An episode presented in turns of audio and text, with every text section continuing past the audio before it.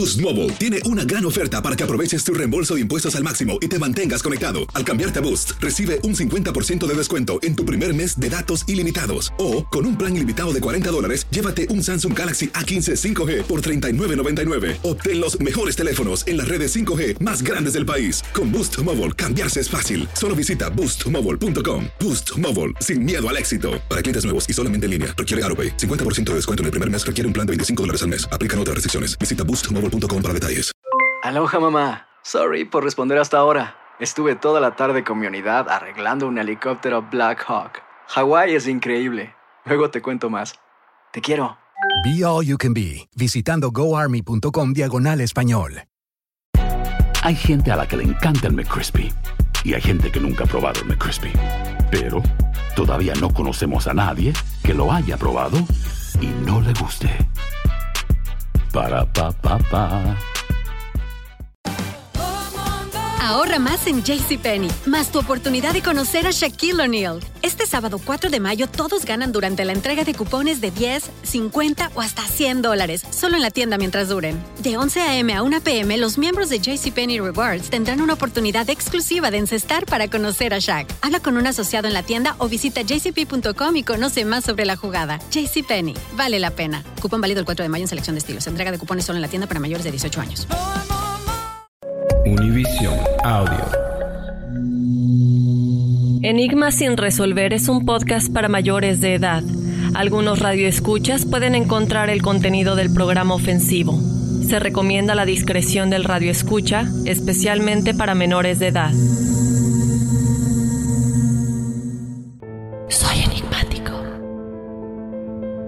Pero yo nunca personalmente había escuchado de este espíritu que se tenga que ir a curarse y que mientras tanto otro, otro espíritu ocupe este cuerpo.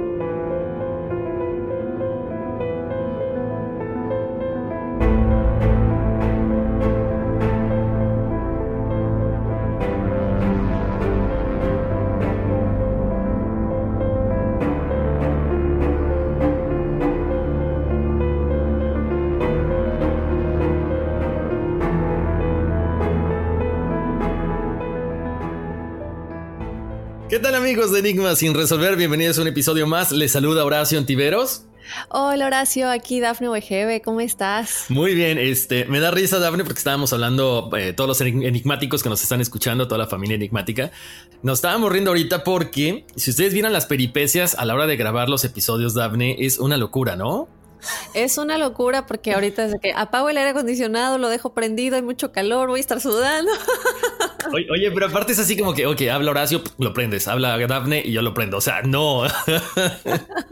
Para que no se escuche el ruido. Exacto. O sea, aparte, sabes que hay una cosa. Yo aquí en mi, en mi estudio no tengo aire acondicionado precisamente porque luego me hace daño o me se me cierra la garganta, pues me pone más ronco.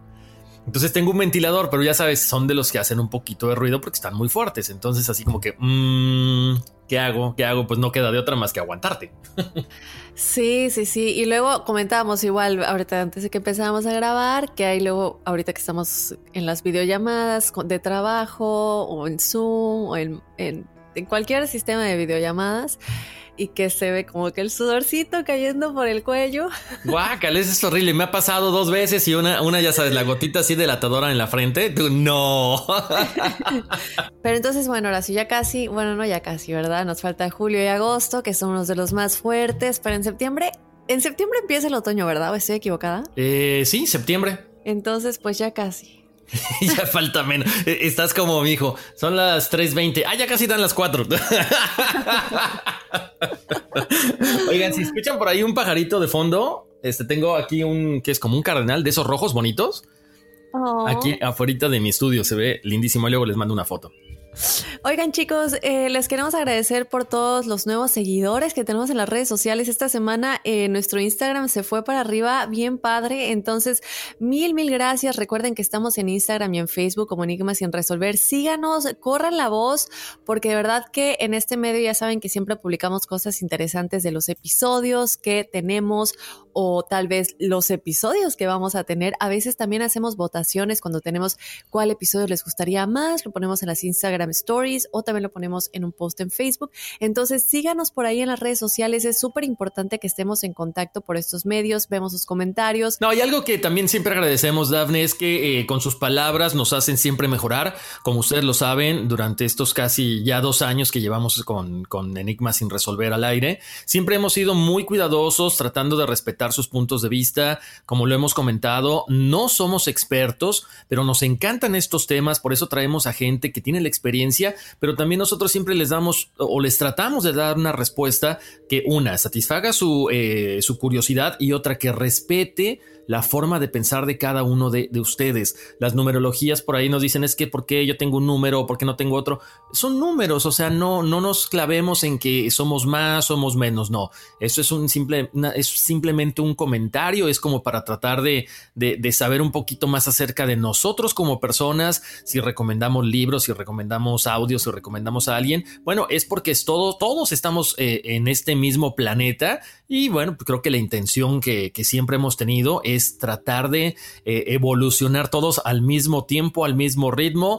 Así es, Horacio. Claro que qué bueno que lo comentas porque es muy este cuerpo físico es un disfraz. Realmente es simplemente algo que tenemos, pero no somos nosotros. Sí, nos volvemos, em, nos aferramos un poco a lo que somos en esta vida y yo me imagino que a veces es frustrante el hecho de que no seas un número maestro, si quieres ser un número maestro, pero realmente como dice Horacio, tú eliges al final qué vida quieres tener, cómo quieres marcar con este cuerpo físico que te tocó, que realmente no eres tú, es simplemente una vestimenta que tienes para estar en este mundo terrenal, en esta vida. Tendrás otro en la siguiente y otro en la siguiente, pero es solamente una vestimenta, nada más que eso. Y creo que es importante recordar también lo que Horacio siempre dice, el número es una parte de ti, pero también está tu signo solar, tu signo eh, ascendente, tu signo lunar, las posiciones de los planetas cuando naciste, las cosas que han pasado en tus vidas pasadas, muchas cosas, ¿no? Entonces no nos, no nos eh, volvamos em, aferrados un poco a la idea de que el número es todo, es simplemente una parte. Entonces, Horacio, qué bueno que aclaras esto, ¿no?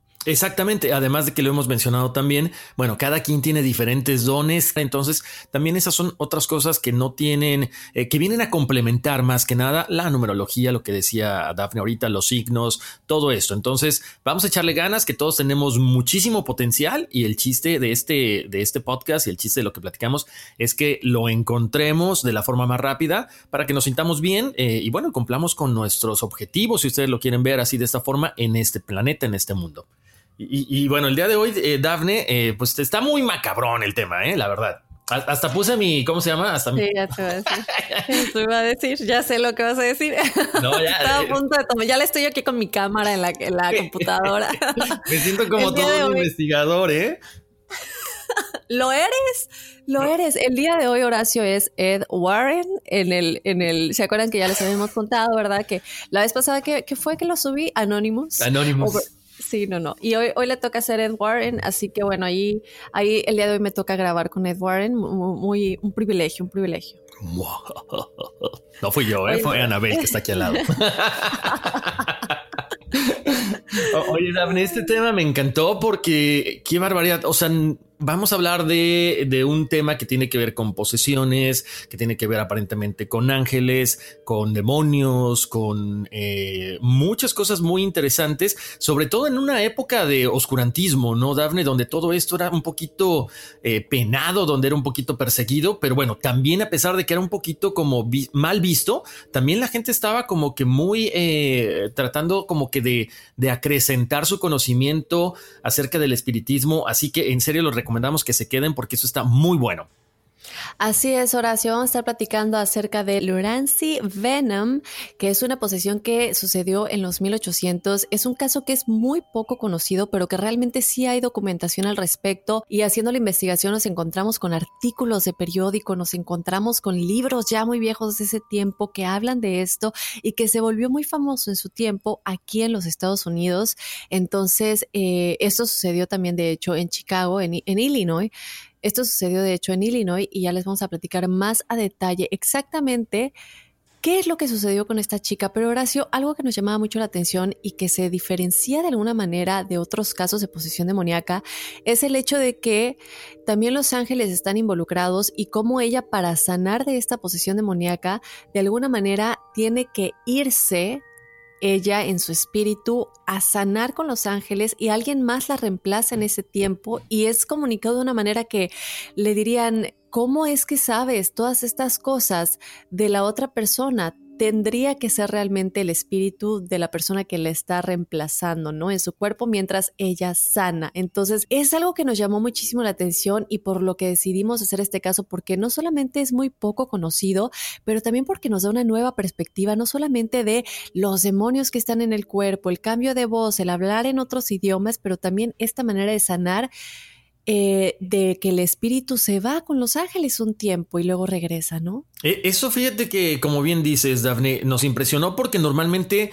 hablamos de que, ok, es una posesión, de que a lo mejor, eh, bueno, obviamente eh, el espíritu se mete por un ratito, a lo mejor a través de una sesión, no sé, espiritista, hipnótica y demás, pero yo nunca personalmente había escuchado de este espíritu que se tenga que ir como bien mencionas, al cielo con los ángeles, o donde usted le, como, como ustedes le quieran llamar, a curarse y que mientras tanto otro, otro espíritu ocupe este cuerpo. O sea, es una situación bien, bien extraña, pero es muy interesante porque sabes que Dafne aquí nos, eh, nos, nos, bueno, nos viene como a, a, abrir un poquito la mente acerca de todas esas posesiones demoníacas aparentemente o esas posesiones de otros espíritus que hemos platicado en otros, en otros episodios, ¿no? Así es, Horacio. Entonces no se despeguen y, otra cosa que me gusta de este episodio es el hecho de que nos habían estado pidiendo muchos casos de posesiones que no fueran tan conocidos, ¿no? Porque bueno, tenemos obviamente el caso muy famoso de Connecticut, que ya lo hablamos, el caso de Emily Rose y otras posesiones que se han vuelto muy famosas a lo largo de la historia y que son conocidas, pero realmente hay muchas otras que también tienen documentación, pero de alguna manera o por algo no han sido tan famosas, ¿no? Entonces, esto es mi padre, recordarles obviamente que nos pueden escribir a enigmas.univision.net porque muchos de estos temas que no son muy conocidos los traemos a este, este podcast, este espacio, porque ustedes nos los recomiendan, porque ustedes los traen a la luz. Y eso es importantísimo, ¿no, Dafne? Que siempre estén en comunicación con nosotros, que siempre nos estén compartiendo sus ideas, sugiriendo temas y demás. Ya saben, estamos en las redes sociales, Enigmas sin resolver. Estamos también, eh, bueno, en Facebook, en Instagram. Si ustedes, eh, les recuerdo, si ustedes quieren su numerología, nos tienen que escribir enigmas.univision.net. Hemos estado por ahí, eh, nos dice el equipo, recibiendo muchísimas fechas de nacimiento en las redes sociales y es un poquito complicado. Entonces, mejor nos escriben a nuestro email y ahí les vamos a dar su numerología en el capítulo correspondiente. Y bueno, pues agárrense porque aquí iniciamos... Enigmas sin resolver. Hacer tequila, don Julio, es como escribir una carta de amor a México. Beber tequila, don Julio es como declarar ese amor al mundo entero. Don Julio es el tequila de lujo original, hecho con la misma pasión que recorre las raíces de nuestro país. Porque si no es por amor, ¿para qué? Consume responsablemente. Don Julio Tequila, 40% alcohol por volumen, 2020. Importado por Diageo Americas, New York, New York. Si no sabes que el Spicy McCrispy tiene Spicy Pepper Sauce en el pan de arriba y en el pan de abajo, ¿Qué sabes tú de la vida? Para pa pa pa. La venta para amigos y familiares de JCPenney está de vuelta. Desde el lunes ahorra 30% extra en artículos por toda la tienda. Esos son ahorros adicionales por encima de nuestros precios bajos. Dile a tus amigos, ven con tu familia y ahorren en grande. No olvides, ya se acerca el Día de las Madres. Y tenemos todo lo que mamá quiere: joyería, belleza, salón y tarjetas de regalo. JCPenney, vale la pena. Cupón válido del 29 de abril al 5 de mayo en selección de estilos. Aplican exclusiones. Detalles en la tienda jcp.com. Boost Mobile tiene una gran oferta para que aproveches tu reembolso de impuestos al máximo y te mantengas conectado. Al cambiarte a Boost, recibe un 50% de descuento en tu primer mes de datos ilimitados. O, con un plan ilimitado de 40 dólares, llévate un Samsung Galaxy A15 5G por $39.99. Obtén los mejores teléfonos en las redes 5G más grandes del país. Con Boost Mobile, cambiarse es fácil. Solo visita boostmobile.com. Boost Mobile, sin miedo al éxito. Para clientes nuevos y solamente en línea, requiere AroPay. 50% de descuento en el primer mes requiere un plan de 25 dólares al mes. Aplican otras restricciones. Visita Boost mobile.com para detalles.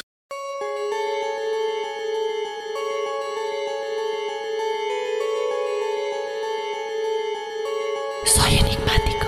En el apogeo del movimiento espiritualista de fines del siglo XIX, una adolescente oscura y enfermiza de una pequeña ciudad de los Estados Unidos se convirtió en una celebridad, ya sea por los efectos de una enfermedad mental, un trastorno del sueño no diagnosticado o un caso real de posesión demoníaca. Apodada la maravilla Huatseca, Venom atrajo espiritistas de su estado natal, Illinois, y de todo Estados Unidos, quienes llegaban a verla creyendo que estaba poseída por el espíritu de la fallecida Mary Ruff, una adolescente local que murió en un manicomio exactamente 13 años antes del primer episodio de posesión de Venom.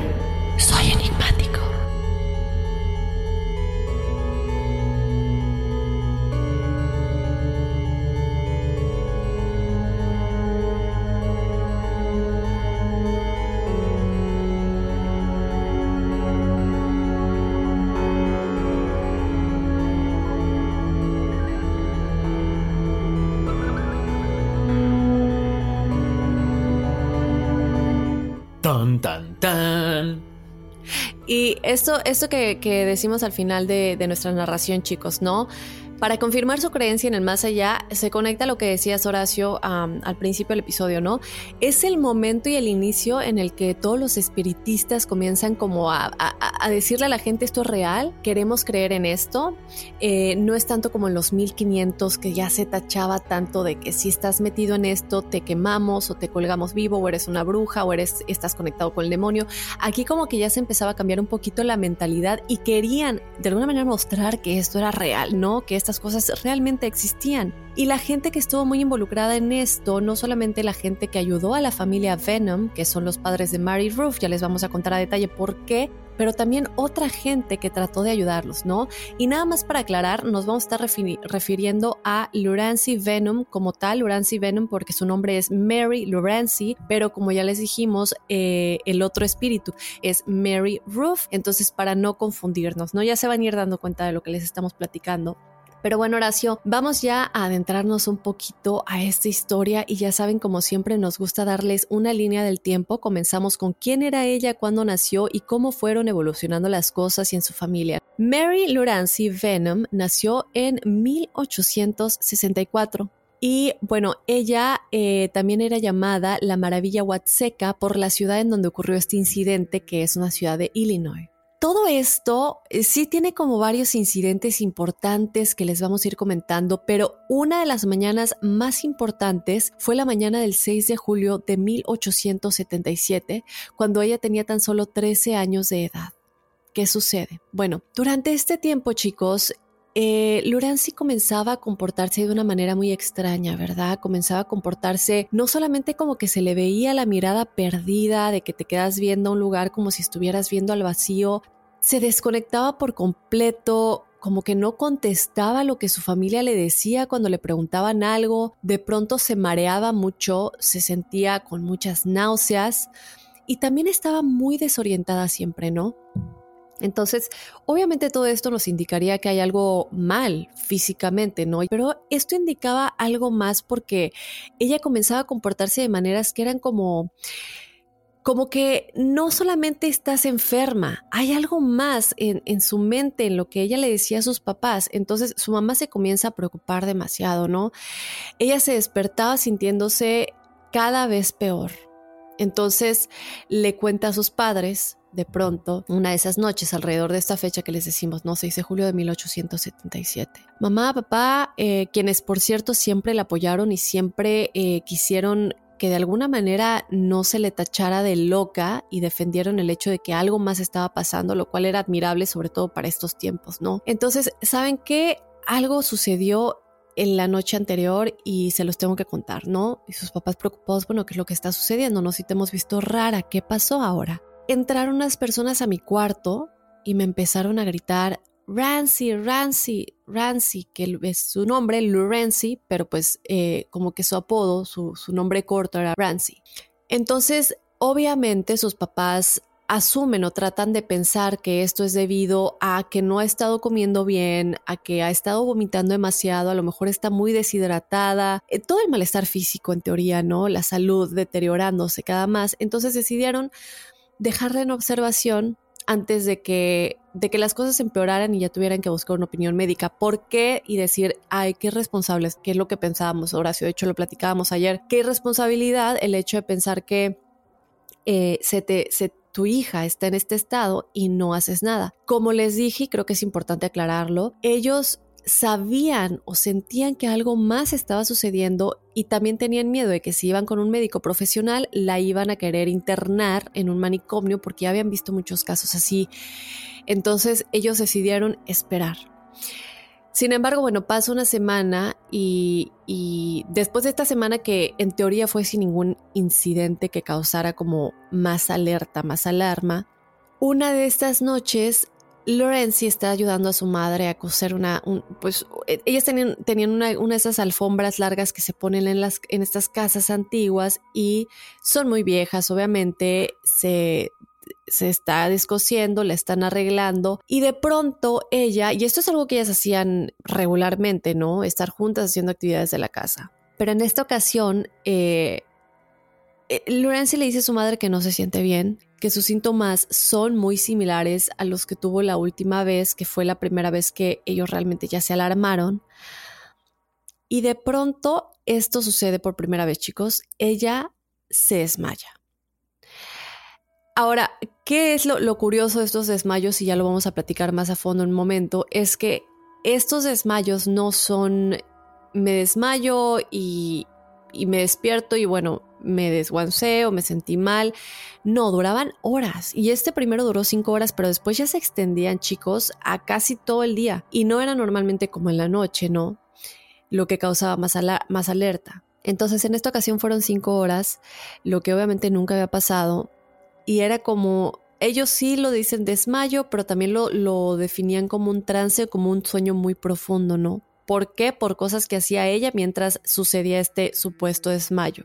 Y como les decimos, es la primera vez de muchas que vendrían en las que pasaba todo esto y en las que ella empezaba a hablar como con ángeles y con demonios según esto, en este desmayo que ya como les dije, por estas cosas que suceden de hablar con ángeles y demonios, ya no era un desmayo, ya era como un sueño. Y también empezaba a hablar con personas de su familia que ya habían fallecido. Y empezaba a comunicar mensajes, chicos, de estos familiares. Pero cuando ella se despertaba no tenía ninguna memoria de todo esto, ¿no? Ella no se acordaba de que había hecho esto, de que había hablado con estos familiares, de que había dicho cosas que por ejemplo, algo que llamaba mucho la atención es que ella daba detalles de cosas de estas personas y de sus vidas que no habría manera que ella supiera. Que una niña de 13 años son cosas que pasaron de sus familiares tal vez antes de que ella naciera y no había manera que ella lo supiera. Entonces esto ya les empezó a preocupar a sus papás y dijeron, no podemos llevarla con el doctor porque esto no es médico y la van a encerrar en un manicomio, ¿no? ¿Cómo podemos ayudarla? Ya les vamos a platicar cómo avanzan las cosas.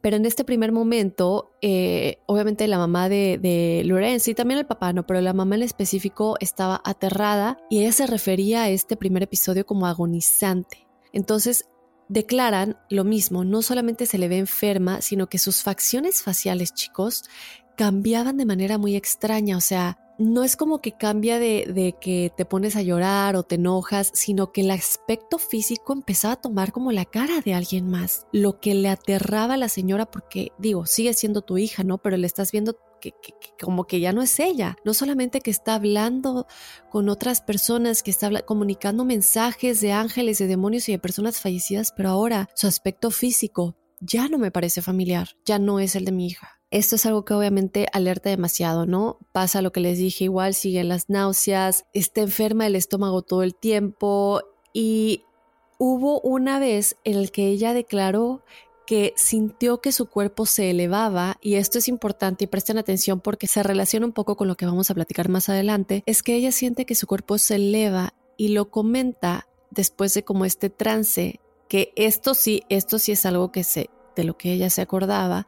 Dice, no me acuerdo de nada de lo que dije, no me acuerdo de nada de lo que comuniqué, pero sí siento que me elevé. Y su mamá dice, bueno, yo escuché y vi todo, pero lo único que no vi es que tu cuerpo físico se elevara. Entonces aquí hay como una cuestión muy extraña, ¿no? Porque ella lo siente, pero su mamá no lo vio físicamente. No pasa mucho tiempo, chicos, antes de que obviamente su condición empeorara. Y esto es algo que vemos en todos los casos de posesiones demoníacas, es que empiezan como leves, empiezan como sí se ven las cosas malas, pero después ya llega un punto en el que las cosas ya se va a morir, literalmente se va a morir si no, si no sucede algo, ¿no? De tan mal que están las cosas. Entonces, estos dolores abdominales eran insoportables, los desmayos comenzaron a ser más fuertes y como les dije, ¿no? Ya no duraban solamente como el primero que duró cinco horas, chicos. Estos ya se iban a ocho, nueve, diez horas y lo que les decía, eran durante el día, no eran durante la noche cuando dormimos, Horacio, eran en el momento en el que estamos despiertos teniendo actividades durante el día es que estos trances, sueño profundo, desmayo, como le quieras llamar, sucedían, ¿no? Lo que les empezó a preocupar demasiado.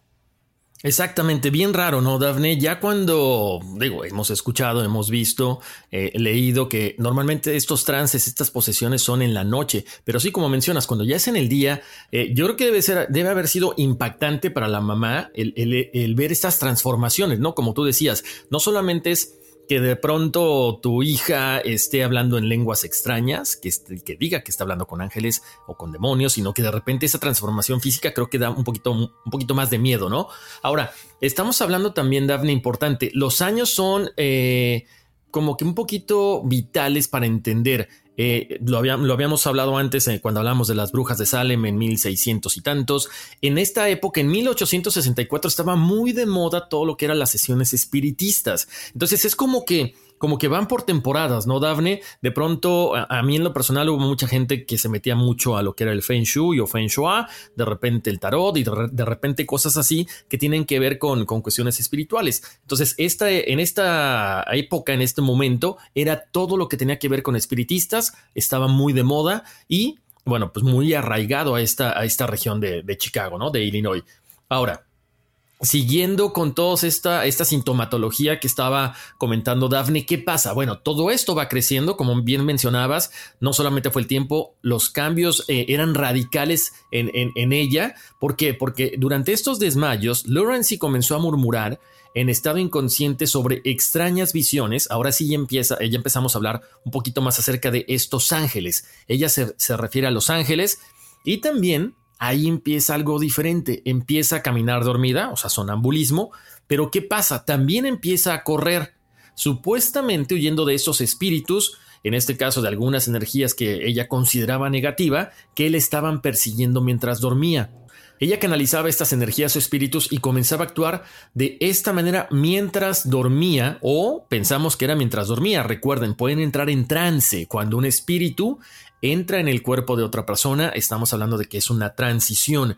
Ella canalizaba todo esto. Ahora, algunos, eh, algunos informes no están respaldados por otras fuentes, lo queremos aclarar, afirmaban que ella estaba hablando en diferentes voces. Ya lo hemos comentado, Dice que cuando se despertaba no recordaba exactamente lo que había pasado porque además eran muy largos estos episodios. Imagínense, primero unas horas, de repente cinco, de repente ocho, de repente diez. ¿Qué pasaba con todo esto? Ahora también, ¿qué pasaba durante esta situación, si pasaba en la cama, si de repente salía corriendo. Imagínense el, nervio y el impacto que podría causar esto en la, en la, en la casa y en la, casa de la familia eh, de Lawrence. Ahora, a pesar de no recordar nada de esos episodios, hubo uno en particular en donde ella sí declara recordar algo. Ella afirma que estaba hablando con los muertos. Pongan atención porque más adelante, de hecho en un ratito más, vamos a ver esta relación de por qué hablaba con los muertos. Ok, ahora, ya lo habíamos dicho, como dijimos anteriormente, de pronto ella comenzó a hablar en diferentes voces de esos familiares fallecidos con los que había tenido contacto durante esos episodios de sueño profundo. ¿Qué pasa? Que la familia se empieza a preocupar, porque imagínense que de pronto empieza a hablar como la abuela, como el abuelo, que ya habían fallecido, que no solamente los canalizaba con mensajes, sino hablaba con sus voces, el mismo tono, la misma forma de hablar, pausados, o sea, era impactante. O sea, es ver a alguien dormir, de pronto cambia físicamente, así como de película, y de pronto mientras ella empieza a hablar, la voz de la persona que en ese momento está canalizando es el, espíritu que se mete en ella, pero ya cuando empieza a cambiar físicamente eso es impactante. Obvio, ya lo había comentado Dafne, no querían decir nada ¿Por qué? Porque había miedo a que los encerraran en un manicomio. Recuerden, estamos hablando de 1864. Sí había información, pero casi todo era una cuestión psicológica, casi todo era una cuestión psiquiátrica. Se les daban estos choques eléctricos para que, para que, bueno, trataran de eliminar todo este tipo de situaciones. Entonces, ellos sabían que era un problema mental o de salud, pero también sabían que había algo mucho más detrás de todo esto que no estaba como que entendiendo la ciencia. Entonces, ¿qué tenían que hacer? Pues tenían que buscar una explicación lo más lógica, pero también que no afectara el desarrollo de su hija, porque a final de cuentas ellos también necesitaban ver por el futuro y por el, eh, en ese momento por la, por la salud de, de Lawrence. Y bueno chicos, entonces los padres obviamente quieren buscar una explicación, alguien que los pueda ayudar pero ya no saben qué hacer porque obviamente la hija se está muriendo. O sea, no es solamente lo que sucede en cuanto a lo que nos dices, Horacio, está canalizando los espíritus de estas personas mientras está dormida, está dando mensajes, recibiendo y dando mensajes. Obviamente, sabemos muy bien que todos los que son mediums, que todos los que practican este tipo de cosas, de pronto eh, se quedan sin energía, ¿no? Y que sí toma mucho de ellos y lo vemos también, por ejemplo, en el caso de los Warren, sea cierto o no que ya sabemos que hay la teoría de que es un fraude, cualquier tipo de medium, poniendo el ejemplo como ejemplo nada más, lo vemos en la película de El Conjuro, ¿no? De cómo Lorraine se vuelve muy débil, se toda su energía, se siente enferma después de que canaliza espíritus del mal, ¿no? Porque le roban su energía. Y es lo mismo, entonces, sí sucede este eh, esta debilidad en el cuerpo de Lorenzi, pero ya va más allá, no es solamente el hecho de que como medium está canalizando los espíritus de estas personas, está canalizando demonios y está canalizando también gracias a, a la luz mensajes de ángeles que posteriormente la sanan, ya les platicaremos de ello, pero también son muchas horas, Horacio. Estamos hablando que son entre 8 a 10 horas al día en que ella caía en este trance lo que decías, no solamente un ratito de canalizar, son horas y horas y horas. Imagínate lo que eso le hace al cuerpo de una niña de 13 años. Sus papás necesitan obviamente encontrar respuestas y aunque están convencidos de que no es un problema médico, no saben realmente qué hacer, ¿no?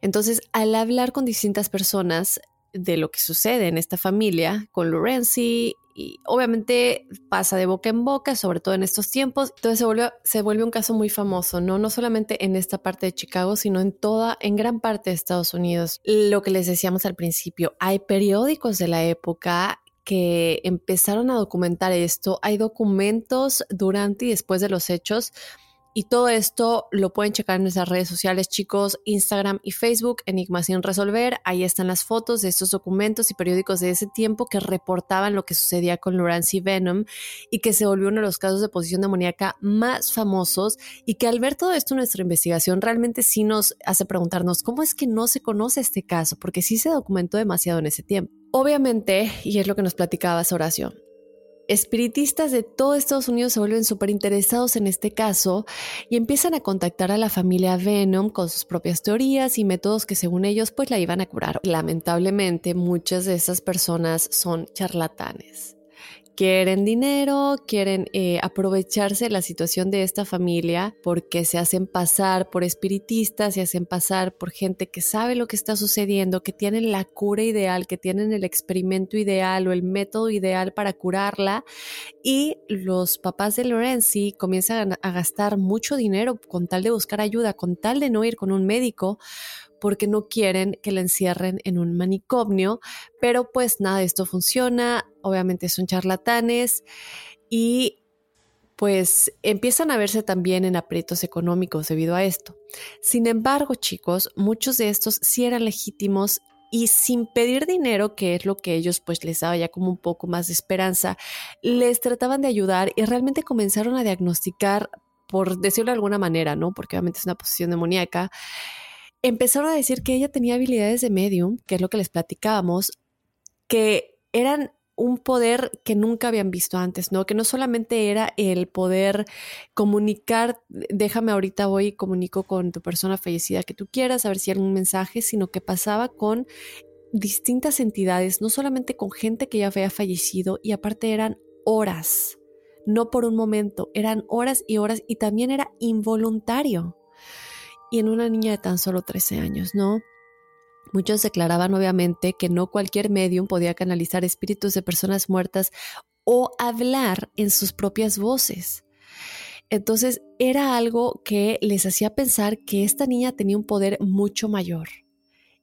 El transformar la voz y no solamente eso, chicos, porque Lorenzi también podía hablar en otros idiomas, en estos trances, en estas horas en las que caía en este sueño profundo durante el día.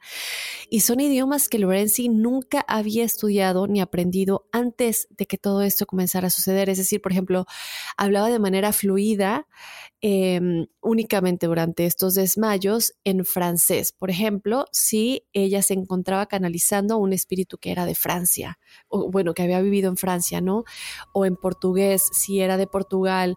Y, y, era algo impresionante porque ya no solamente era la voz, Horacio, ahora era también el idioma, ya no es solamente las facciones faciales, ahora ya es casi casi transformarte en esta persona, ¿no?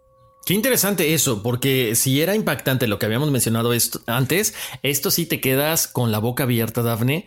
O sea, es la transformación física, son las voces, son los idiomas, y luego como vamos a ir platicando, es hasta las cosas que le gustaba a la gente, eh, dónde habían vivido, o sea, era una medium increíblemente eh, potente o poderosa, o como le quieran llamar, ¿eh? E, es, increíble. Ahora, lo hemos eh, comentado esto de la cuestión médica era muy importante para los papás. O sea, imagínense, eh, lo comentaba ahorita Dafne, como papá, tú te, o sea, te preocupas mucho por tu hijo, te desvives porque tenga todo lo que necesita. Entonces, imagínense que ellos vieran a su niña en el hospital en un hospital psiquiátrico con quién sabe qué cosas experimentando los doctores por este tipo de posiciones. Entonces, ¿qué había, qué había que hacer? Buscar la forma en que ella estuviera perfectamente bien cuidada. Entonces, a pesar de que los papás habían estado luchando en contra de involucrar la opinión médica por miedo a esto, a que estuviera encerrada en un asilo, la salud de Lawrence estaba cada vez más deteriorada. ¿Por qué? Por estas posesiones, bien lo comentabas, Daphne. O sea, e, es, desgastante cuando alguien canaliza, es desgastante cuando lees un tarot, es desgastante cuando estás tratando de hacer eh, una, en este caso, eh, una sesión espiritista. ¿Por qué? Porque toda tu energía se ve drenada. Entonces, eh, pues ella parecía un esqueleto, no comía bien, mucho menos dormía bien, si comía poco lo vomitaba inmediatamente, entonces ya hubo un momento en que los papás se preocupan y la tienen que llevar a qué? A atención médica. Entonces, como lo habíamos platicado, es diagnosticada como enferma mental, es enviada a un asilo para enfermos mentales o este manicomio. Ellos accedieron ya que sentían que no había otra opción. O sea, estamos hablando ya de 1877. Pero aquí en este año también hay un nuevo capítulo donde la historia de Lawrence y Venom comienza a agarrar una nueva vertiente. ¿Por qué? Porque en enero de 1878, un residente de Huatseca, donde esta familia vivía, visita a la familia. El, nombre de esta persona era Asa Ruff, quien era un espiritista. Los contactó antes de que Lurancy fuera encerrada y él hizo esto porque, como habíamos comentado anteriormente, el caso se vuelve famoso, mucha gente se acerca a tratar de sacarles dinero, a tratar de venderles una cura, pero bueno, al enterarse de que ellos habían accedido a encerrar a su hija, decide que tenía que intervenir. Él les dice que esto únicamente empeoraría las cosas y la situación de su hija. ¿Por qué? Porque Azarov ya tenía experiencia propia en esto. O sea, es como que, ok, entendemos que algo está mal, pero bueno, vamos a darle el beneficio de la duda. ¿Por qué? Porque ahí empieza lo importante. Este señor Azarov, él había tenido una hija, Mary Ruff quien había nacido en 1846, o sea, muchos años antes, estamos hablando de como 30 años antes, y misteriosamente padecía las mismas condiciones que Lurancy. Pongan atención porque esto se, se va poniendo cada vez mejor. Finalmente, tuvo que tomar la misma decisión que habían hecho los Venoms de encerrar a su hija en un asilo para enfermos mentales, y él sabía que este había sido el peor error de su vida y que lo perseguiría durante todos, todo el tiempo que estuviera vivo porque pues había básicamente acabado con la vida de su hija. Él quería evitar que esto pasara con los Venom y trataba de darles como una especie de pues de esperanza, ¿no? Mary había sufrido de epilepsia, la hija de Azaroff, y otras cosas como escuchar voces misteriosas en su cabeza y también caer en estados de conciencia similares al trance. Estamos viendo las, las similitudes entre estas dos chicas. A lo largo de los años, Mary se volvió violenta a medida que la enfermedad se va apoderando de ella. Enfermedad entre comillas, no hay que decirlo. Es esta, esta cuestión de canalizar espíritus, de, de, la posesión de los espíritus también, por supuesto. Y finalmente, cuando era adolescente, Asa se vio obligado a internarla después de que ella se corte el brazo con una navaja de afeitar en un intento de suicidio. ¿Ok? Lo que le había sucedido a su hija Mary Ruff es que eventualmente moriría, a final de cuentas sí logra este su objetivo, suicidarse en Peoria, Illinois, en un asilo, ya que era demasiado para ella no solamente el malestar físico, pero el contacto y posesiones que sufría durante los mismos trances que Lurancy experimentaba. O sea, una, una, diferencia de unos 30 años aproximadamente entre que una, eh, una, niña muere y la otra niña está presentando estos, e, e, este tipo de, de, canalizaciones o de posesiones. Muy interesante. Ahora, es algo que, que viene a darle un poquito de tranquilidad a la familia. ¿Por qué? Porque la presencia de Azaroth, de este, de este señor, en ese día en la casa pues fue muy simple, le decían que no encerraran a Lawrence por la similitud que había con estos casos y al decirles que tenían las mismas eh, sintomatologías eh, y les dice también que de pronto su hija Mary comenzó en algún punto a predecir cosas que pasarían en el futuro y que además se volvían realidad. Estas predicciones eh, realmente aterrorizaban a las personas muy cercanas a ella, muy cercanas a la familia, por lo tanto, causó que este confinamiento fuera mucho más estricto en el manicomio después de que ella siguiera no solamente con las canalizaciones o desmayos, o hablar en diferentes voces, igual también en diferentes idiomas como Lawrence lo hacía, sino también a predecir más y más el futuro. Obvio, esto a la gente le daba pavor. Entonces, por lo tanto, ¿qué pasó? Fue encerrada en un cuarto 24 horas al día por 7 días a la semana. O sea, fue un encierro total, ¿ok? Al no soportar esto, imagínense ustedes 24/7, 24 horas por 7 días a la semana, 365 días, no tienes contacto con nadie. Te pasan la comida quizá por abajo de la puerta, quizá por una pequeña rendija. Mary Ruff no soporta esto, comete suicidio, como, lo bien, como bien lo había dicho, el 5 de julio de 1865 a los 19 años de edad en este manicomio en Peoria. Ahora, sí, algo que me llama mucho la atención es que ella muere en este manicomio exactamente 13 años antes del primer episodio, ¿no? Como nos decías, del primer episodio de Venom. Y estamos hablando de que eh, Venom tenía 13 años de edad. Me pregunto si el número 13 tendrá algo importante aquí porque ella se suicida 13 años antes del día en el que ella tiene su primer episodio y Venom al momento de su primer episodio tenía 13 años, ¿no? Entonces, es una conexión que ahí ya comienza a volverse muy, muy interesante y que realmente nos hace preguntarnos si había algo más álmico, a nivel álmico entre ellas, porque no es solamente el hecho de que, bueno, ahora se va a empezar a comunicar por medio de, del cuerpo de, de Lorenzi, ¿no? Pero también es este número 13 que a mí en lo personal me llama mucho la atención y todas las similitudes de sus casos, ¿no? Y algo que es importante mencionar también es que, bueno, sabemos que hoy en día los casos de posesiones demoníacas, obviamente primero tienen que pasar por un proceso muy, muy largo para ser reconocidos por el Vaticano, ya lo hemos platicado, si no han escuchado, tenemos un episodio en el que hablamos con una experta, tenemos dos episodios de hecho, eh, en el que hablamos con expertos acerca de esto y de cómo eh, las posiciones demoníacas primero tienen que ser estudiadas muy bien en el campo médico antes de que el Vaticano las acepte. Y estos son estudios que también son hechos por el Vaticano que dicen, bueno, antes de que yo te reconozca esto como una verdadera posición demoníaca, se tienen que estudiar. Eso es lo que supuestamente se dice, ¿no? Ahí les dejamos la información. Si no me equivoco, los episodios en los que hablamos de eso son los primeritos, en el que hablamos de la posesión o el caso de, de Josué Velázquez y también en el de Teresa Porqueras, en el que ella eh, estuvo presente en un exorcismo.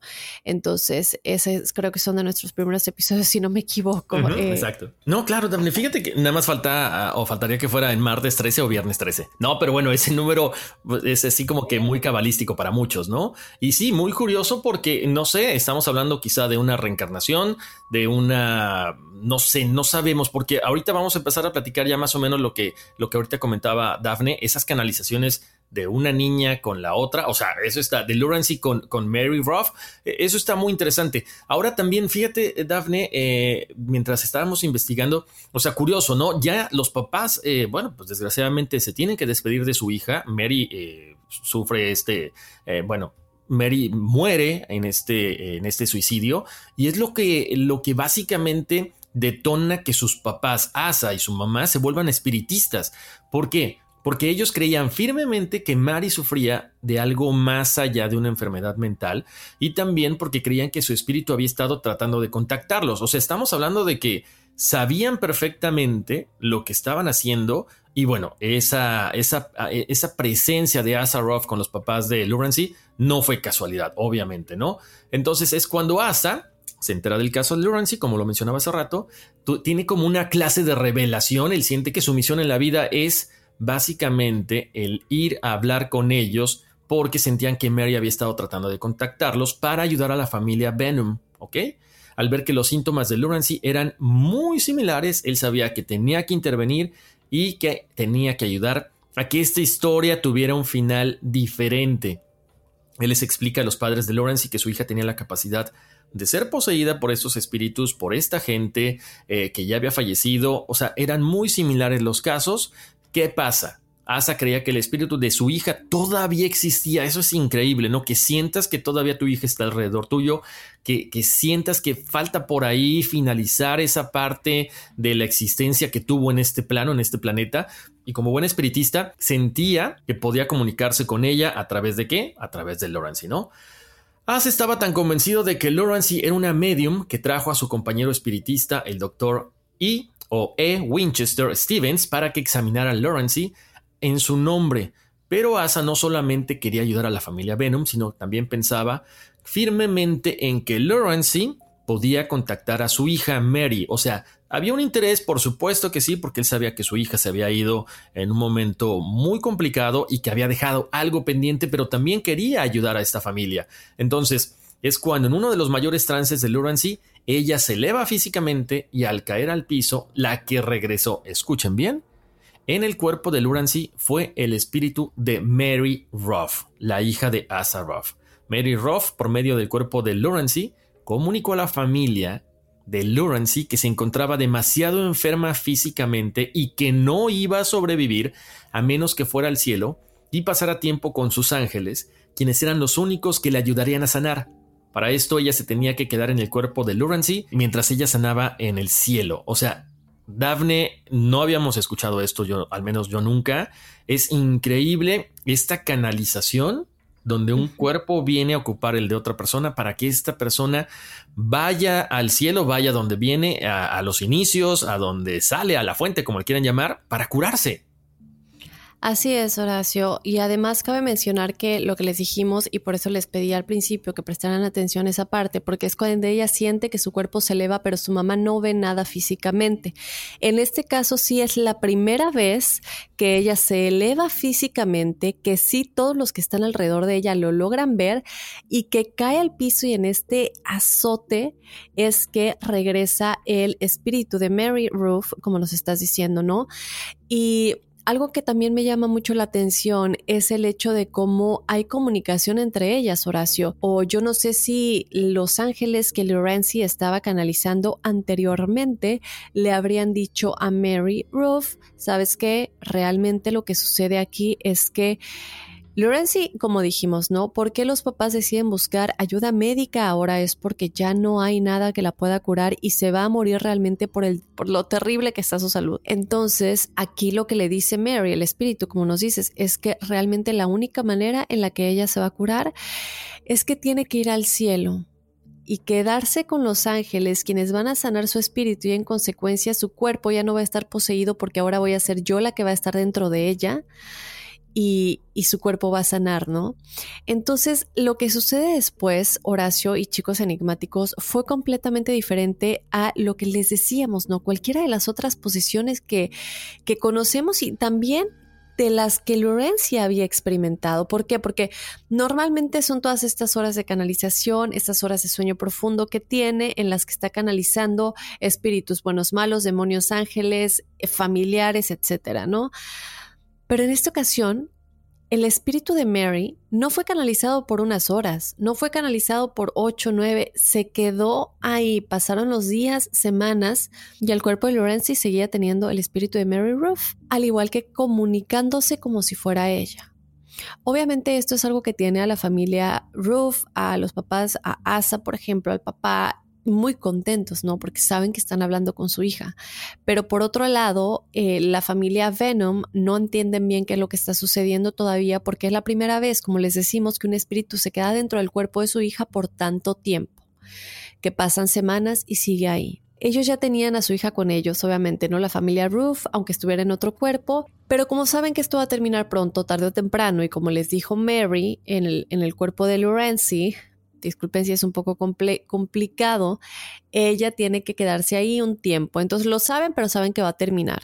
Pues deciden que eh, Mary Ruth, en el cuerpo de Lorenzi, se fuera a vivir con, pues, con la familia Ruth, que sería como su familia en teoría, durante este tiempo en el que el espíritu de Lorenzi está en el cielo siendo sanado y el espíritu de Mary está aquí en la tierra en el cuerpo de Lorenzi. Entonces, cabe aclarar algo muy importante, chicos enigmáticos, es que estas dos familias no se conocían antes de que esto sucediera, lo que quiere decir que no tenían información unos de los otros, no saben información personal, no saben información de dónde viven, qué ha sucedido en sus vidas, nada de esto. Por lo tanto, no había manera en la que Lorenzi, si hubiera sido ella en su cuerpo, inventara o supiera todo lo que con tanta precisión decía acerca de la vida de los Ruff, de sus familiares y de la vida de la misma Mary. Entonces, bueno, eh, esto es muy importante porque ella comienza a comunicar todo esto de pronto se despierta, les dice, ay mamá, papá, ¿se acuerdan de algo que sucedió, no sé, cuando tenía seis años? O, cosas que eran imposible que Lorenzi supiera de la vida de Mary cuando ella era niña, ¿no? Cuando ni siquiera había nacido Lorenzi. Entonces fue realmente eh, lo que les hizo darse cuenta a las dos familias que este era el espíritu de Mary y que esto era real, que su hija, bueno, la familia Venom ya sabían que su hija realmente sí estaba siendo sanada y que iba a regresar, ¿no? Obviamente la preocupación de los padres de Lorenzi, pues de alguna manera tienen miedo de que esto no vaya a terminar, de que su hija realmente no vaya a regresar.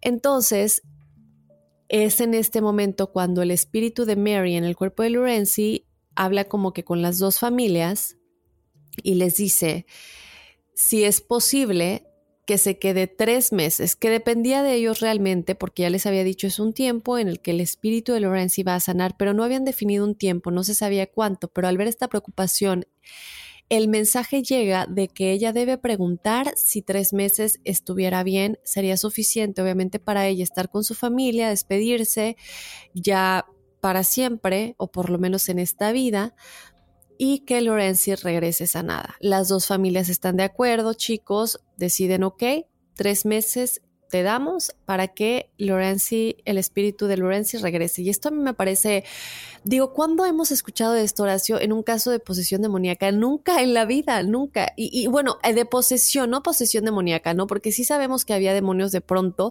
involucrados, pero aquí con ella era de todo un poco. Y en este caso el espíritu de Mary que se quedaba ahí hasta pedía permiso que tres meses, ¿no?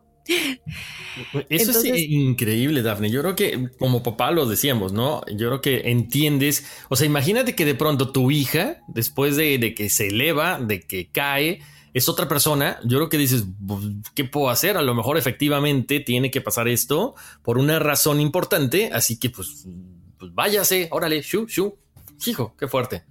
Sí, entonces, bueno, son tres meses que serían exactamente del 10 de febrero al 21 de mayo de 1878 chicos enigmáticos que saben que es la fecha que tienen para que Lorenzi regrese. Entonces, ya sabemos, Mara está viviendo con sus papás en el cuerpo de Lorenzi Venom. Y algo que les llama mucho la atención a la familia es que durante este tiempo eh, los padres de Lorenzi iban a visitar a su hija aunque obviamente ella no se acordaba de nada porque y no podía interactuar realmente con ellos mucho porque era el espíritu de Mary Ruth, entonces era como que unos desconocidos, aunque estuviera en el cuerpo de Lorenzi, ¿no? Sin embargo, ellos obviamente estaban muy contentos, chicos, porque se dieron cuenta de cómo eh, realmente ella físicamente se veía mejor, su salud había mejorado demasiado, estaba comiendo, estaba animada, o sea, todo lo que ella había dicho cuando llegó al cuerpo de Lorenzi, que los tenía un poco escépticos, realmente sí se empezó a ver que era una realidad, ¿no? Entonces, eh, pues, ¿qué pasa?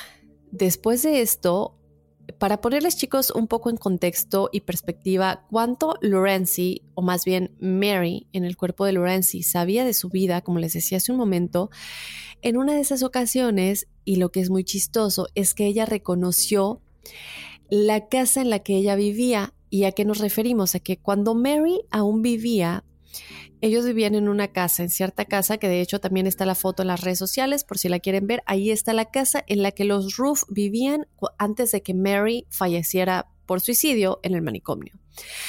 Entonces, ella dice, ¿por qué no nos detuvimos en la casa? Porque es donde ella vivía. Pero los papás se mudaron por las memorias y por el dolor cuando ella falleció, pero ella obviamente no lo sabía todavía, entonces fue como que cuando pasaron la casa les dijo, pero aquí vivimos, ¿por qué no nos detuvimos? Y esa oración es una de las cosas que más nos llamó la atención porque no hay manera en la que el Lorenzi lo hubiera sabido, ¿no? Obviamente, bueno, todas estas cosas, por locas que parezcan, realmente comprobó que el espíritu de Mary Ruth era el que estaba viviendo en el cuerpo de Lorenzi y Lorenzi estaba siendo sanada con los ángeles tal como el espíritu de Mary lo había dicho. Otra cosa que ella recordaba mucho eh, es algo que nos llamó también mucho la atención, es que cuando menciona que tenía memorias de sus padres tratando de contactarla después de que ella había fallecido y también memorias de cuando la habían enterrado, Horacio. Y también eh, cuando hizo un comentario ella señalando que su brazo, el que se había cortado cuando terminó por su vida, no era ese, que es el de Lorenzi, sino que el de ella estaba bajo tierra en donde la habían enterrado cuando mencionó que se acordaba de su entierro, que lo vio como en, en, eh, tercera dimensión, como en, no tercera dimensión, pero como en espíritu elevado, ¿no? Entonces eso nos llama mucho la atención. Tan, tan, tan. Sí, exacto, ¿no? Como cuando estás haciendo un viaje astral y ves tu cuerpo ahí. O sea, e, eso es imposible de que alguien lo inventara, ¿no? Sobre todo como dices, o sea, tantas eh, tantos comentarios, tantas cosas con tanta exactitud, eso no cualquiera lo conoce, definitivamente. Así es, Horacio. Entonces, eh, algo muy escalofriante, ¿no? Y, y, algo que hace este caso muy peculiar, todavía un poquito más. Pero bueno, ¿qué pasa? Obviamente llega el momento en el que, en el que tiene que irse, en el que tiene que regresar. Ella pasa mucho tiempo con los miembros de su familia, abrazándolos, llorando mucho y diciéndoles todo lo que no pudo decirles antes de fallecer, ¿no? Ella sabía que ella tenía que despedirse y les deseó lo mejor y pues ahora sí que ya terminó de despedirse para siempre. También les pidió que ella dejaran de contactarla para que ella pudiera irse a su siguiente experiencia. Y es entonces cuando el 21 de mayo de 1878, Mary Ruth deja el cuerpo de Lorenzi Venom.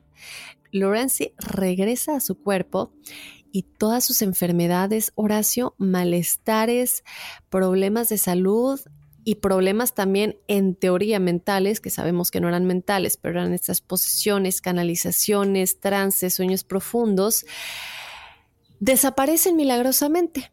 Ella incluso llega a tener una vida normal, sana, se casa, es feliz.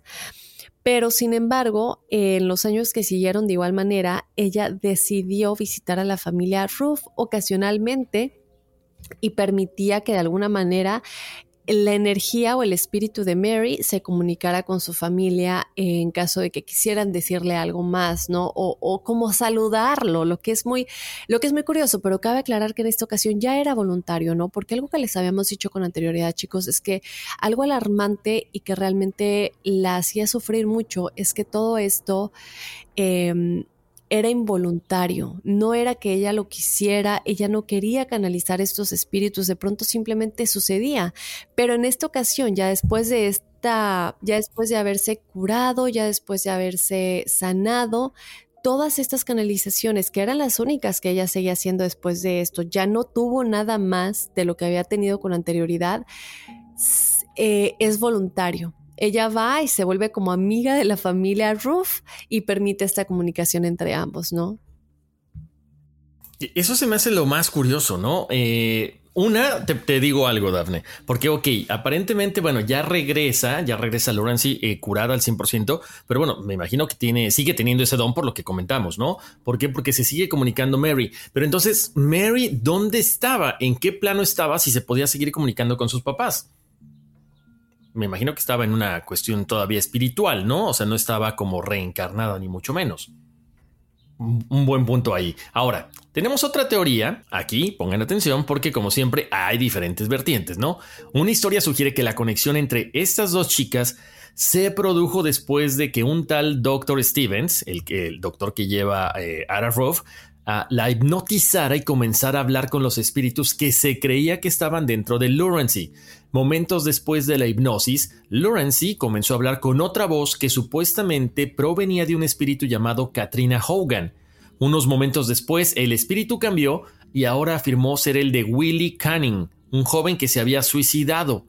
Después de una hora de hablar con la voz de Willie, de repente levanta los brazos al aire y colapsa, el doctor Stevens logró calmar a Lurency. Una vez que esto sucede, Lurency cambió su voz. Esta vez afirmó que estaba en el cielo y estaba permitiendo que un espíritu más gentil la controlara. Ese espíritu, estábamos hablando de Mary Ruff. Muy interesante esta teoría. Ahora, ¿qué pasaría con un diagnóstico moderno? Uh, pues ahí sería un caos total. Así es, Horacio. Y algo que cabe eh, aclarar, ¿no? Les decíamos, el Vaticano tiene muchos procedimientos para poder aprobar algo o, para, poder, para poder validar una posesión demoníaca como tal, ¿no?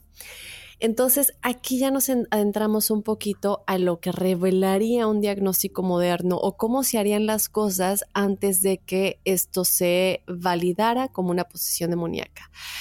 ¿Por qué decimos esto? Porque hoy en día, si esto fuera diagnosticado antes como algo, antes de ser validado como, de, como posesión demoníaca, sería como un trastorno del sueño, Horacio, porque estos son los síntomas que exhibía Lorenzi, que son súper, súper similares a este trastorno del sueño. También es conocido como el trastorno de la vía durmiente. No sé si habían escuchado este trastorno conocido como el trastorno, el síndrome, perdón, de la vía durmiente. Y se dice que generalmente, generalmente en su mayoría, ataca a los adolescentes, a los chicos, niños, adolescentes, o sea, el género masculino, adolescente. Y esto me llama mucho la atención porque de hecho, el caso más reciente sacado a la luz sobre esta condición le ocurrió a Luisa Ball, de 15 años, en el Reino Unido, eh, chicos enigmáticos, pero esta condición nunca se diagnosticó realmente en el siglo XIX, o sea, en el tiempo en el que esto le sucedió a Lurancy o, o a Mary, de hecho. Entonces, eh, sigue siendo un gran misterio. Obviamente eh, no sabemos si realmente esto es lo que sucedía y no lo vamos a saber. Yo no creo porque digo, son muchas las coincidencias y las cosas que pasaron entre estos dos espíritus y todas las cosas que se sabían de la vida de la otra que no había como manera de saber. Pero obviamente Hoy en día, este sería un diagnóstico que se tendría que descartar antes de que se diera como validado el hecho de que ella era una medium o que tenía poderes de canalizar y, o que estuviera de hecho poseída, ¿no? El síndrome de la Bella Durmiente, muy interesante. Exacto, porque lo que tú mencionas, a lo mejor podía haber estado enferma con este síndrome, pero ya el hecho de canalizar y, saber tantas cosas ahí y sobre todo cambiar los rasgos físicos y hablar en idiomas que no conocía, ahí ya es otra cosa completamente diferente. Eh, pues muy interesante este, este tema, eh, esperemos que les guste, porque la verdad que es algo normal que normalmente sale de lo que siempre hablamos, estas canalizaciones y sobre todo el ya poner dos espíritus ahí como que uno que uno, uno en, en stand-by y el otro a ocupar un cuerpo, yo la verdad que no había hablado no, no había escuchado hablar de esto. Eh, ojalá que les haya gustado. Que bueno, pues nos den también sus comentarios, ¿no, Dafne? ¿Qué opinan acerca de esto? Si ustedes conocen algo similar y también qué opinan acerca de eh, esta enfermedad que, que pudiera haber sido algo relacionado con lo que estábamos hablando. Así es, que nos hagan llegar casos como este que no son tan conocidos, pero que realmente tienen mucho de dónde sacarle y muchas cosas que podemos contarles, porque este caso, como decíamos, no es conocido por muchas personas, sin embargo, estuvo súper interesante, a mí me encantó, creo que nos encantó a los dos investigarlo, Horacio. Así es, la verdad que lo disfrutamos mucho, sobre todo, pues tantas cosas tan, tan diferentes como, como lo mencionamos que hay en esto, a diferencia de otros casos de posesiones. Por cierto, Dafne, eh, estamos recibiendo muchísimos emails, muchísimas gracias a toda la gente que nos piden que investiguemos temas, unos que la verdad igual como este yo no conocía, gente que nos escribe desde España, gente que nos escribe de Costa Rica, de, de todos los continentes. Bueno, nos falta por ahí, ¿cuál nos falta? La Antártida. Pero bueno, gracias a todos ustedes porque hay cosas, hay historias como esta que de repente nosotros no conocemos, pero es que en serio, nos encantaría investigar, así que sigan con sus sugerencias que son bien recibidas en nuestras redes sociales, como siempre, Enigmas sin resolver en Facebook e Instagram y también en nuestro correo electrónico. Así es, Horacio, que nos escriban a enigmas.univision.net, que es en donde definitivamente nos hacen llegar todos los comentarios. Eh, como decías, ¿no, Horacio? A veces sí nos comentan en las fotos, obviamente que nos comenten porque queremos escuchar lo que quieren, lo que les gusta y sus comentarios son lo más importante. Ahora, si quieren su numerología o testimoniales y no lo mandan en mensaje directo, ya sea en Facebook o en Instagram, lamentablemente no va a ser incluido en el programa porque se traspapela. Entonces, que eso nos lo pidan por medio del correo electrónico enigmas.univision yo les pido disculpas, chicos, que estuve un poquito, no sé qué pasa, creo que eh, haber dormido eh, me hizo un poquito mal el aire, yo creo, no sé, pero les pido disculpas que hoy mi garganta estuvo terrible. A lo mejor, mira, entre, entre el aire y las alergias, imagínense. Pero bueno, cuídate mucho, Dafne, que te mejores. Y recuerden eh, pasar la voz. Estamos en todas, pero en todas las plataformas de audio. Recomiéndennos con todos sus amigos, con sus colegas del trabajo. Eso nos encanta. Mándenos fotos también, Dafne. Nos encanta ver cuando están escuchando eh, enigmas sin resolver con, con su familia, con los amigos, este, con los vecinos. Ahorita que aprovechen este tiempo todavía que estamos encerraditos para, bueno, compartir las fotografías, para nosotros ponerlas en las redes sociales. No saben cómo nos encanta recibir siempre esa retroalimentación de parte de todos ustedes. Compártanlas en las redes o bueno, como siempre también que nos ponen las historias, ¿no? De Instagram. Y estamos en Apple Podcast, en Google Podcast y en Spotify. Y su calificación es bien importante. Sí, chicos, por favor, que nos dejen una calificación en Apple Podcast si nos escuchan desde esta plataforma. Ahí nos pueden dejar un comentario, nos pueden dejar el número de estrellitas que pues consideren que nos merecemos, ojalá que sean cinco. No hay diez y no nos ponían cien. Pero también nos pueden escribir ahí un comentario de lo que les gusta, lo que no les gusta, qué opinan y normalmente siempre nos ponen ahí el hashtag soy enigmático. Entonces eso nos encanta leerlo, nos hace muy felices. Exacto, y bueno, sigan pendientes porque ya pronto viene Enigma sin resolver After Dark. Oye, Daphne, ¿sabes qué? No es alergia ni es el aire, es Mercurio retrógrado. Eh, ya aprendí. Ay, mira, a lo mejor. Fíjate que yo ni sabía que estábamos en Mercurio retrógrado, se me olvidó por completo, pero eso, eso explica tantas cosas, lo entiendo. Sí, en serio, ¿eh? de repente si están por ahí algunas cosas atoradas, bueno, ya saben, échenle la culpa a Mercurio retrógrado. Y bueno, pues Daphne, vámonos, que aquí espantan. Uy, sí. Soy enigmático.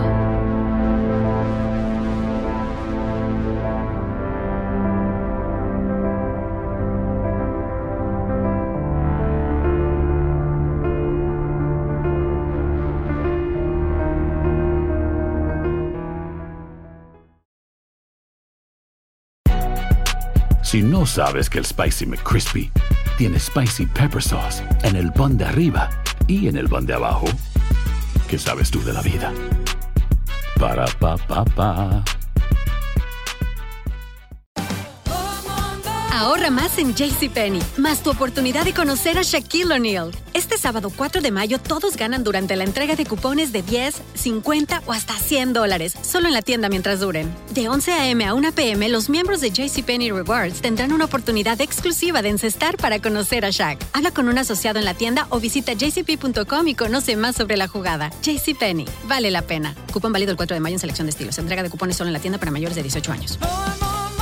Boost Mobile tiene una gran oferta para que aproveches tu reembolso de impuestos al máximo y te mantengas conectado. Al cambiarte a Boost, recibe un 50% de descuento en tu primer mes de datos ilimitados. O, con un plan ilimitado de 40 dólares, llévate un Samsung Galaxy A15 5G por $39.99. Obtén los mejores teléfonos en las redes 5G más grandes del país. Con Boost Mobile, cambiarse es fácil. Solo visita boostmobile.com. Boost Mobile, sin miedo al éxito. Para clientes nuevos y solamente en línea, requiere AroPay. 50% de descuento en el primer mes requiere un plan de 25 dólares al mes. Aplican otras restricciones. Visita boostmobile.com para detalles. Sick of being upsold at gyms? My guy, you're currently a base member. For $90 more, I can upgrade you to our Shred membership. For 130 more, you'll be a Swole member. And for just $300 more, you'll reach Sweat Platinum. At Planet Fitness, you'll get energy without the upsell. Never pushy, always free fitness training and equipment for every workout. It's fitness that fits your budget. Join Planet Fitness for just $1 down and $10 a month. Cancel anytime. Deal ends Friday, May 10th. See Home Club for details.